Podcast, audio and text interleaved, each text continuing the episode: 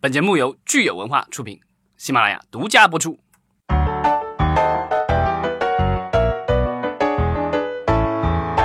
欢迎大家收听新一期的影视观察，我是老张，我是石溪。嗯，今天这个大米又缺席一次啊。对，但是我们还是想继续上次的聊中国动画的话题哈。今天来聊一聊中国的三 D 动画电影。但是在聊之前呢，我们可以呃有听众提提意见，说我们从来不在节目里面回应 回应大家，对，每次都让大家留言，但是我们从来没有回应啊。决定今天要回应一下。对，然后有一位这个我们的热心听众是吧？弥勒，啊，这这可能是第一次留言，以前好像没有见过啊。呃，他认为这个我们那期就是关于这个中国动画人必须知道的真相这一期，他觉得这个就是他认为这个国动画作为影视行业一个门类，比其他门类还门槛要高的一个，就是说。呃，大家还是多年来用爱发电留下来的，那都是真爱。这个就基本上和我们的这个观点差不多。但是他也提到，就是说，在全世界范围内来看的话，啊，其实这些年来好的动画作品也不是很多。他觉得，就是中国动画这些年来整体走向还是比较好的，起码有一些作品大家能叫得出来。对，然后与之相对的呢，是我们还有一些听众朋友，他们其实抱的态度其实有一些消极哈，就是可能也是觉得很受伤，关注了中国动画这么多年，但是一直没有看到自己真正喜欢的作品。对，包括我们有一位叫昏天黑地酱油蛋哈，他其实觉得说，可能在影视寒冬里面，很多相关专业的人也都转行了，所以他觉得未来，嗯，可能中国动画。说不定会像中超一样，我不知道这个比喻是不是恰当啊？但是我觉得它也体现了一部分听众朋友的对于中国动画的这个担忧。嗯，这个我觉得也是恨铁不成钢吧。然后其实就是属于好像觉得已经没有希望了。对，然后因为我们这两期关于中国动画的行业分析出来之后呢，还是得到了很多听众朋友们的支持。嗯，我们今天呢也想接接着上次的话题，来重点具体的讲一讲关于三 D 动画电影在中国的票房。呃，尤其是因为呢，正好是赶上今年最具有话题度的一部动画电影，叫。呃，无敌破坏王的大闹互联网正好在电影院院线在上，所以我觉得呢，这个也是可以通过这部电影的在中国院线的票房表现，也是能看出我们中国目前动画市场的一些新的动态。对，因为之前我们聊的其实是聊的是动画的番剧啊，当然我们那个嘉宾其实他也聊到了，就是说其实呃，对很多公司来说，真正的能让他们赚到钱的其实是动画电影。对，其实上次我听到嘉宾我们的安迪老师他说，动画变现可能目前来说最容易的一条路就是把动画送进电影院做动画大电影。我当时听到他这个论点的时候呢，我心里是咯噔了一下子，因为根据我的对市场的一个观察，虽然很粗浅，但是我认为其实动画大电影说能够。变现也不是那么容易的。我们其实看了很多之前非常经典的动画 IP，尤其是呃迪士尼的动画 IP，他们在变现方面其实也没有大家想象的做的那么容易。就是单凭动画电影的票房变现，没有大家想象的那么乐观。很多都是需要常年的 IP 的积累，通过其他的方式来变现，而不是大家想象的，就是这个电影一进电影院就一下子钱就全回来了。对，当然就是说，电影不管是动画电影还是真人电影，其实如果你在票房上啊有比较好的表现的话，这个其实是最直接的，因为它是分账嘛，所以其实这个是最直接的，就是钱回到了就是我们的这些。呃，就是金主爸爸们手上，对吧？对。然后，但是如果比如说你做衍生品啊，做什么之类，这个其实是一个比较漫长过程，有中间的流通的环节比较多，所以那样的话，可能就是大家看到收益，可能时间会要长一些，然后经过的流转也会要多一些。没错，我们可以先从呃今年二零一八年进到中国院线的三 D 电影的票房表现来聊一聊。呃，我们因为刚刚也梳理了一下今年三 D 动画电影在中国院线电影票房的表现啊，我们也发现了一些很有意思的现象，老张可以跟大家分享一下。呃，我们现在应该算排除了这个《无敌破坏王二》，因为它现在正在上映当中，票最终的票房可能是在。呃，三亿左右，对这个票这个成绩的话，放在我们目前看到的一个榜单来说，基本上能进能在二第二名或第三名。当然年度的话，因为十二月还有几部动画片，包括进口的要要进来，嗯然后所以这个榜单的还可能还会有一些变化，但是我觉得可能变化的幅度也不会太大了。对，《无敌破坏王》其实我有一点点有一点出乎我意料，就是它比我。预测的这个票房其实要低很多，就是我们今天在录制之前呢看到的它的最新的票房是呃不到两个亿，那最终预测票房也不过就是三个亿，那我觉得这是比至少是去年的《寻梦环游记》，包括前年的《疯狂动物城》都差了很多很多了。对，这部电影其实它是在美国的这个所谓的感恩节档期推出的，然后对。它其实是美国感恩节档期最大的赢家，好像票房应该是八千多万美元吧，嗯。然后现在已经在北美都已经破亿美元了，然后所以在全球范围内票房也都是呃一路凯歌的那种，嗯，但是在中国的话，我觉得就是强龙不压地头蛇，对，其实这也很能说明，就是现在呃，三 D 动画在中国是一个什么样的情况。嗯、包括就是说，我们看到在今年的所有的三 D 动画里面，呃，院线动画里面，呃，排名首位的是不出所料哈，是《熊出没变形记》，就它达到了六亿人民币，它是春节档的一个大 IP 电影。对，其实就是这个，我们刚才说要聊这个是一个现象，就是说一到五名的话，其实只有第一名是呃国产的，剩下的这个二三四五全是进口的。我们看一看有哪些进口片是闯入了今年的动画电影前五。他们有《超人总动员二》《精灵旅社三》《哆啦 A 梦》。哆啦 A 梦是第几部了？这个大雄的金银岛，我已经数不清了数不。清了。对，然后就是《公牛历险记》，这个应该是第一部。对，这个其实就是说四部引进的这个三 D 动画电影里面，其实有三部都是系列电影，都是第二集、第三集或者是第 N 集了。对，然后那个《公牛历险记》是唯一的一个就是原创的，然后包括我们的第一名其实也是系列，这是第五部了吧？好像是《熊出没大电影》嗯啊，甚至我们还没有算上他在电视里播了那么多集的那个就剧，对吧？动画剧，所以这个就是说，呃，我觉得这个其实动画电影和真人电影的这个商业模式其实还是一样的，就是说还是系列电影会比较受欢迎一些，而且在动画电影上其实更强悍，因为就是我们今年的这个国，像现现在还没有这个完全贺岁档没过去，但是嗯，从今年的这个我们国产的这个电影的这个，不管是国产还是进口的这些电影的话，其实票房前面的话，尤其国产那几部，像那个什么就是我不是药神呐、红海行动啊什么的，这些其实都不是系列片了。嗯，包括后来的黑马、无名之辈啊，还有这个一出好戏这样的，其实都是纯原创的。对，但是就是说，在这个就是动画领域的话，其实呃，有可能 IP 的价值会更高一些，因为我觉得可能孩子们。可能不会像大人们会去看那么多谁的评论，那那个人的评论是吧？基本上就是说我熟悉这个形象，那我可能会去叫爸爸妈妈带我去看这个。就是如果他这个动画片针对是年就是低幼儿童的话，我觉得对，其实前两天我刚刚看到说《熊出没》的第六部在明年的春节档是已经定档了哈，然后有分析文章就认为说第六部它其实因为所谓的咱们老话说量变产生质变嘛，那它前面的这个五部的积累能不能给《熊出没》的第六部带来一个在就是在质量上有一个质的飞跃，其实大家还都是非常期待的。嗯然后其实我们往后看的话，我们一直数到第十部的话，就是会有就是国产的这个数量增加了，但是我们看，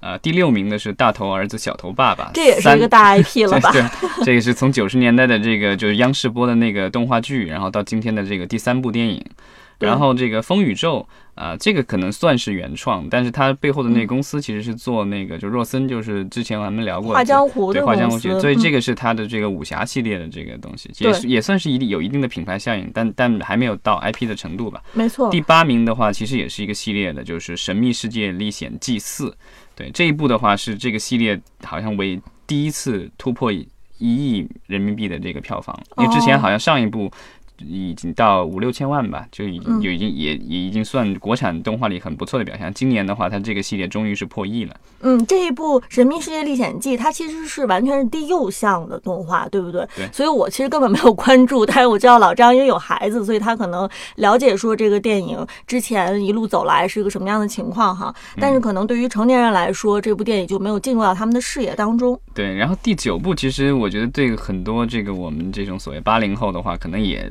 了解过，因为这个是阿凡提，这个是上影的上海美美术电影制片厂，嗯然后那个就是《阿凡提之奇缘历险》，这个是我觉得是多年以后，然后这个阿凡提这个经典 IP，然后推出了一部大电影，然后。呃，我觉得票房也算可以吧。我觉得至少，我觉得这从它的制作规模上来说，我觉得它至少片方没有亏本，有七千多万的这个票房。七千六百六十八万的票房。对，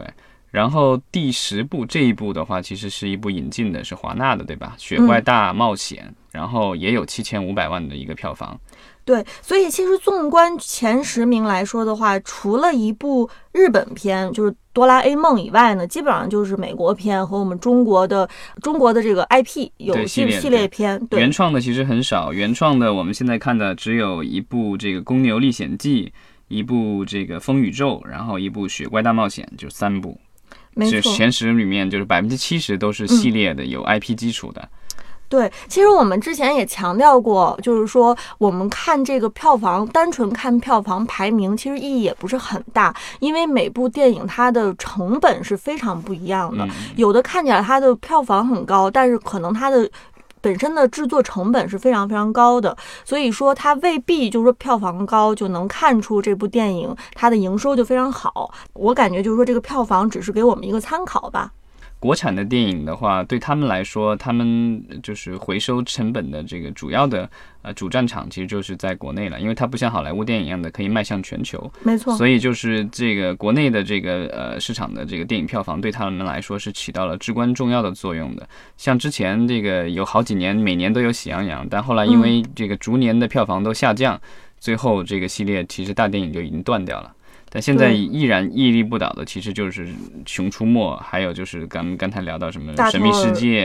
对啊，这些大头儿子，对，这些就是属于呃相对来说是国产的这个呃动画 IP 里面，算是目前为止还算屹立不倒的。也按照这个成绩的话，我相信这些呃系列的话还会出新片的。嗯，是，而且就是我们看到，除了这前十名以以外呢，其实也有来自于呃全世界各地的三 D 动画电影也有引进，嗯其实还是非常多国别的动画都今年都有在就是。呃，中国呃这个市场上有所斩获吧，就是或多或少有一点点小的斩获。但今年我觉得可能对好莱坞的动画片来说，可能是一个相对呃糟糕的一年，就是嗯，说。到目前为止其实是这样，对，就看十二月有没有爆款了，对吧没？错，因为之前的两年的话，迪士尼分别有一部这个《寻梦环游记》和一部这个《疯狂动物城疯狂动物城》，都是过十亿人民币的票房的，就是当年的这个动画电影的冠军。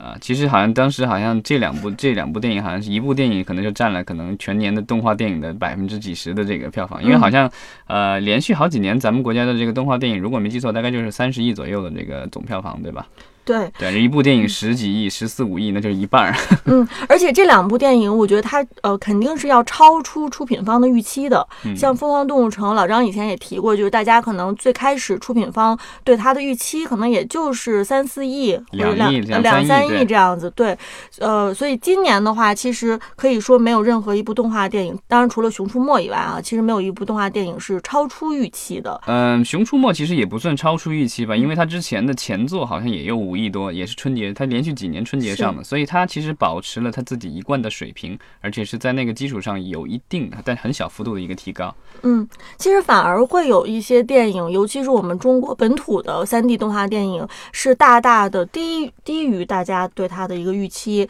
呃，包括像这个《妈妈咪呀》这部电影，因为嗯这部电影其实在上映之前，因为它本身是有具有非常有实力的原力制作的，然后以及是万达投资的，对所以它在上映之前，其实呃大家对它都是非常非常期待的。对，原力动画的话，其实原力这个公司的话，它原来是做代工的，对吧？然后给好莱坞的很多的这个动画其实做过代工，然后自己呃曾经也做了一些这个就是剧方面的尝试。然后这个电影他们之前其实有跟郭敬明合作，然后做的是那个动特呃动效捕捉的那个对吧换成呃，对，换成一和二，但二因为这个范冰冰的事情，现在无限期这个拖拖延，也不知道什么时候能上映。呃，嗯但是这个我觉得这个公司的话，其实是在嗯就是原创内容上，其实是往前迈的挺开的，对，对就是从代工，然后嗯目前走向了这个就是纯原创。然后妈妈咪呀，其实好像这个他们其实对国际市场有很大的野心。没错，但是呃，很遗憾的是说，这个就是在中国的话，它只它三月份上映的，好像只获得了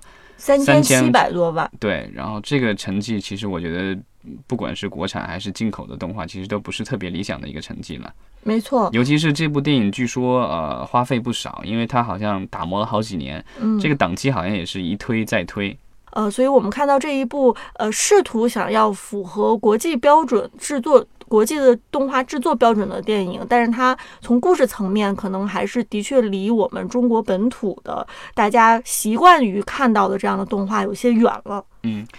然后呃，追光的话，今年其实也这个，因为追光十二月还有一部新的，但今年上半年它也是上了一部，因为我觉得它现在基本上保证一年有两部的产量，在国产的这种呃院线电动画电影公司里面，我觉得应该算是这个翘这个属于翘楚了吧，这个名列前茅了，好像其他嗯公司好像。不大能保证这样的一部产量，都是一部电影做好几年，但他们现在几可以做到一年做两部，这都到到皮克斯的水平了。没错，而且就是不管说追光动画之前的呃历史的票房成绩如何啊，但是我们也不得不强调说，他们的动画电影的制作质量还是非常高的。嗯，在国产的这个动画电影里，我觉得肯定是数一数二的啊。当然，票房的话就另当别论了，因为就是呃，他就是我觉得他基本上是想要学这个皮克斯的这个模式，嗯所以呢，基本上他故事都采用原创啊，有可能他会他会类似于像皮克斯一样的，比如说取取材一些民间故事啊，就是这个所谓的公众领域的这个 IP，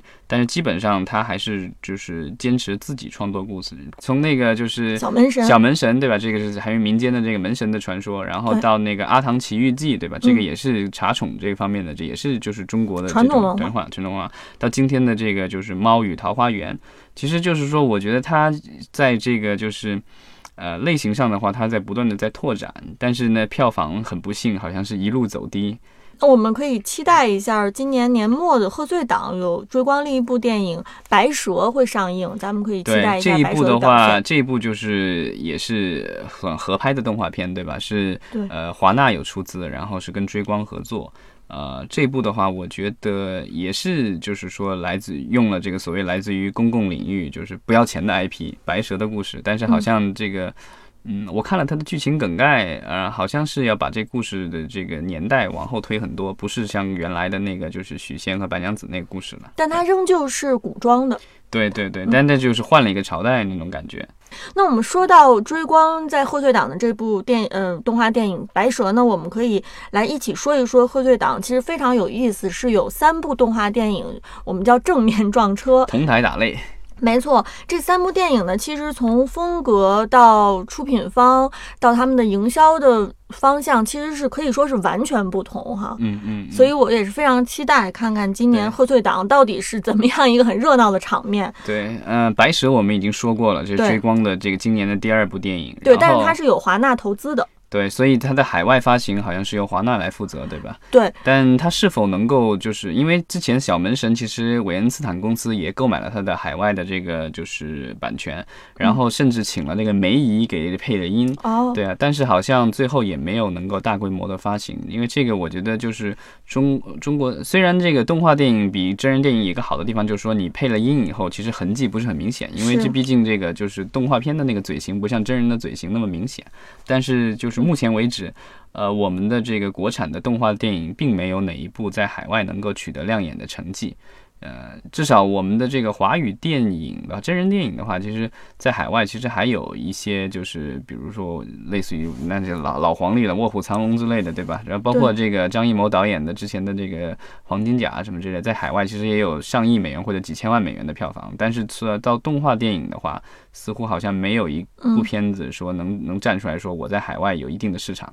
但是我觉得白蛇可能和之前的茶宠或者小门神这样的元素最不同的一点是，我看的预告片啊，我猜测它是会有一条很重的这个爱情线，然后它是有这个就是典型的中国的形象，就是中国古人的这样的呃帅哥美女这样的形象的设计，所以我在想说这样会不会会呃感觉是更中国风一点，会不会就是海外市场会的猜想啊，我的更接受？猜想，嗯因为华纳其实在，就是我纯粹我个人猜想，没有跟华纳进行过任何沟通啊。嗯，声明一下，来瞎猜的。因为华纳在日本其实经营的不错，它其实在日本有拍真人电影，然后也有一些这个动画电影的参与。然后我的猜想是因为白蛇，我知道这个白蛇这个传说的话，其实在日本也是很盛行的。然后日本人是视白蛇为这个非常。呃，怎么说神圣的一种生物？嗯，对，然后就是就是很值钱的。如果你能找到一条白蛇的话，就赶紧拿去日本卖。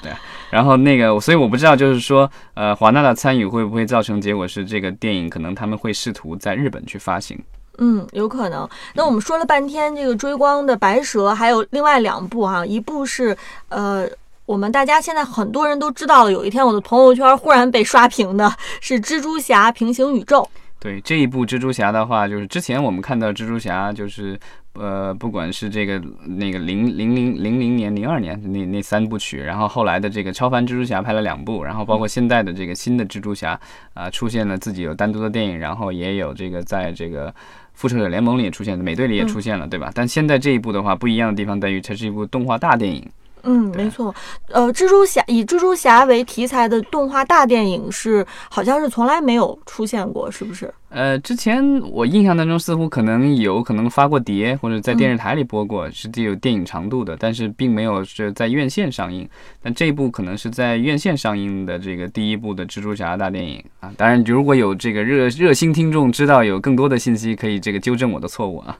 嗯，然后这一部的话。比跟其他的蜘蛛侠电影不一样的地方，还在于就是说，它的这个片名就告诉了你，叫蜘蛛侠平行宇宙，所以它告诉你的是，在不同的宇宙里都有不同的人在充当蜘蛛侠的这个角色。所以就是我们看预告片也知道，就是其中有一位这个是这个黑人的小孩儿，对，然后还有这个女孩儿，对吧？对，然后所以这个脑洞很大，对，所以这个里面据说不知道可能超过是。几个还十几个蜘蛛侠，然后各种混战，然后各种喜剧，所以我觉得，呃，它是一个特别杂糅，然后有可能比较适合年底大家这个就放轻松，然后看一部这个电影的这种需求。嗯，而且我觉得这一部它很聪明，在于说我们上一次在聊漫威的时候聊过，其实蜘蛛侠它在电视里面播这个动呃。电视剧的时候，他经常过一段时间，他就会重启，就是为了新的年龄层的受众，然后把这个蜘蛛侠的故事重新讲一遍，然后换新的主角儿。那他这一部电影其实，呃，是结，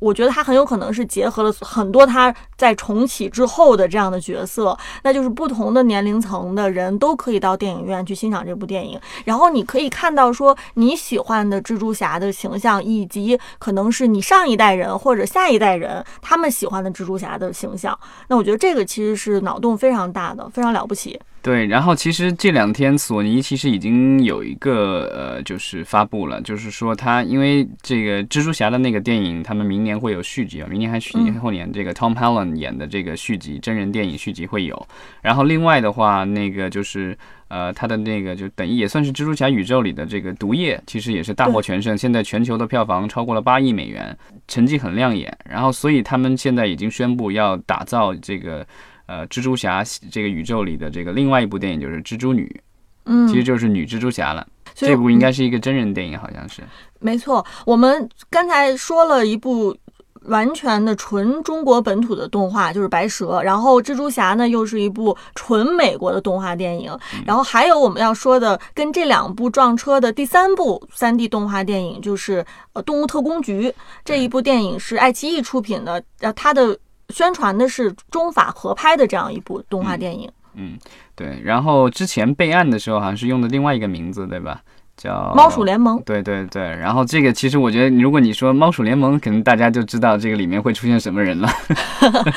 什么动物，对吧？对对。然后现在的这个动物特工局，我觉得，嗯，它的这个片名，我觉得就特别像这个，有点像这个山寨这个皮克斯的感觉，对吧？疯狂动物城是吧？其实我们刚才在呃过这个三 D 动呃今年的三 D 动画电影票房的时候，我们也发现了一个很有趣的现象，就是有很多的电动画电影的名字，它都是想打个擦边球，就是好像都试图是让大家能联想到以前的这个系列电影的片名哈。对，就是比如说那个冰雪女王的话，它这个其实有，我觉得从它的海报以及这个片名上看，它其实都是想向那个冰雪奇缘靠拢。对，对，但是它有可能它的原本的就是俄罗斯，因为这一部俄罗斯动画嘛，嗯它可能原本的这个标题不一定是呃跟冰雪女王有关。咱们也看不懂俄文，所以如果有人懂这个，就是告诉我一下，我们这俄文的这个名字到底说了个什么？但只是在就是翻译成中文的时候，它可能是为了做营销的时候比较方便，所以它呃叫冰雪女王。对，然后今年其实还有一部引进的一个就是动画片，其实粘土呃定格动画叫《无敌原始人》。呃，我猛一看，我真以为它跟凤凰原始人有什么关系。对，但这个就明显就没有关系，因为这个好像是英英国的吧，好像是英国的，因为嗯英国就是就是这个小羊肖恩啊，然后之前做的一系列的这种粘土的这种定格动画，其实是比较成熟，然后这一部好像也是英国的，所以就是从译名上来说，然后包括有一些就是还有比如说喜欢这个学皮克斯，因为皮克斯一系列电影，但我觉得可能当年可能因为港台翻译的原因，就把这个都翻译成总动员了，什么玩具总动员。然后那个什么各种总动动员，然后现在国内其实也有个系列的，这个其实已经拍了好多年，好像第一部是零八年拍的，然后现在是第五部了吧，叫《潜艇总动员》，然后其实票房也还不错，有七千多万的票房，夏天上的。对，但是猛一看这个片名，其实你真的不知道它到底是呃中国的动画 还是海外引进的动画这。也许就是他们想要达到的一个目标吧，就是说你不要以国别来论这个好坏，就以内容取胜。当然，这个就是如果擦边球有点过的话，呃，可能会引会引起一部分人的反反感吧。因为之前其实出过这个事情，我不知道大家有没有印象，就是前几年有一部这个什么，从海报到片名都是山寨那个 Pixar 的那 Cars，那叫赛车总动员对吧？它叫它叫汽车总人总动员还是什么之类的。对啊，就是反正就是从从 logo 这个设计上，从海报啊，然后从各种上面，据说那个我没看过成片，因为嗯当时这个就是各种反馈特别的这个负面，然后甚至迪士尼就是要告这个公司，最后广电总局是虽然龙标已经发了，最后是没让这电影上映。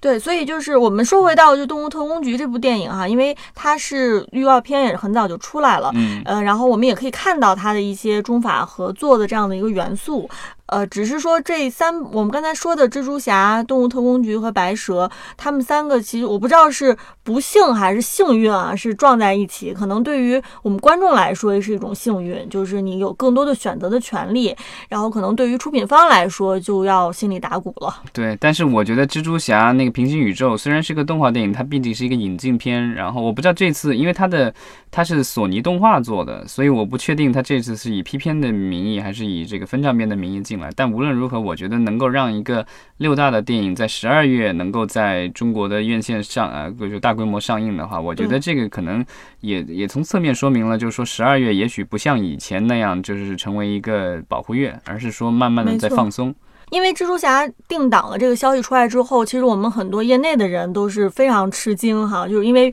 呃。贺岁档之前其实从来没有过一部这么强势的国外电影能够进来和国产片呃同台打擂，所以我们今年可能也是密切关注十二月份的一个票房走向吧。对，我觉得可能总局为了这个年度六百亿的目标也是拼了。